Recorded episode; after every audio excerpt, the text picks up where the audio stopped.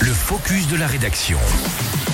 On parle de tourisme aujourd'hui dans ce focus de la rédaction. La liste donc, comme je vous le disais, des 20 sites touristiques emblématiques sélectionnés par la région vient d'être dévoilée. On fait le point avec toi, Émilie. Le suspense a en effet été levé lors du sommet du tourisme organisé les 14 et 15 novembre. Les 20 sites touristiques emblématiques lauréats d'un appel à projet recevront donc un accompagnement régional personnalisé.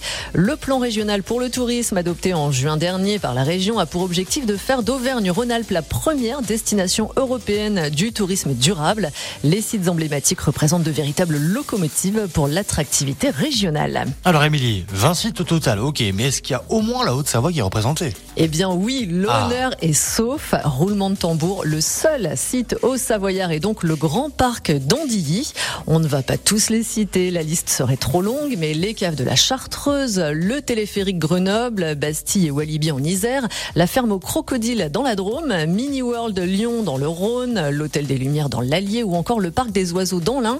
Les 20 sites sélectionnés vont donc bénéficier d'un accompagnement régional personnalisé afin de développer leur image et leur attractivité. Le tout en lien évidemment avec l'agence Auvergne-Rhône-Alpes Tourisme. Bien sûr, une attention toute particulière sera portée pour développer des projets plus durables et ce afin de correspondre à l'objectif que s'est fixé la région. Eh ben c'est super, le grand parc d'Andilly. En plus, on a envoyé pas mal de super leftos, que ce soit aussi bien pour les médiévales que pour le hameau euh, du Père Noël. Merci beaucoup, Émilie. Il est 7h17 sur Radio Mont Blanc.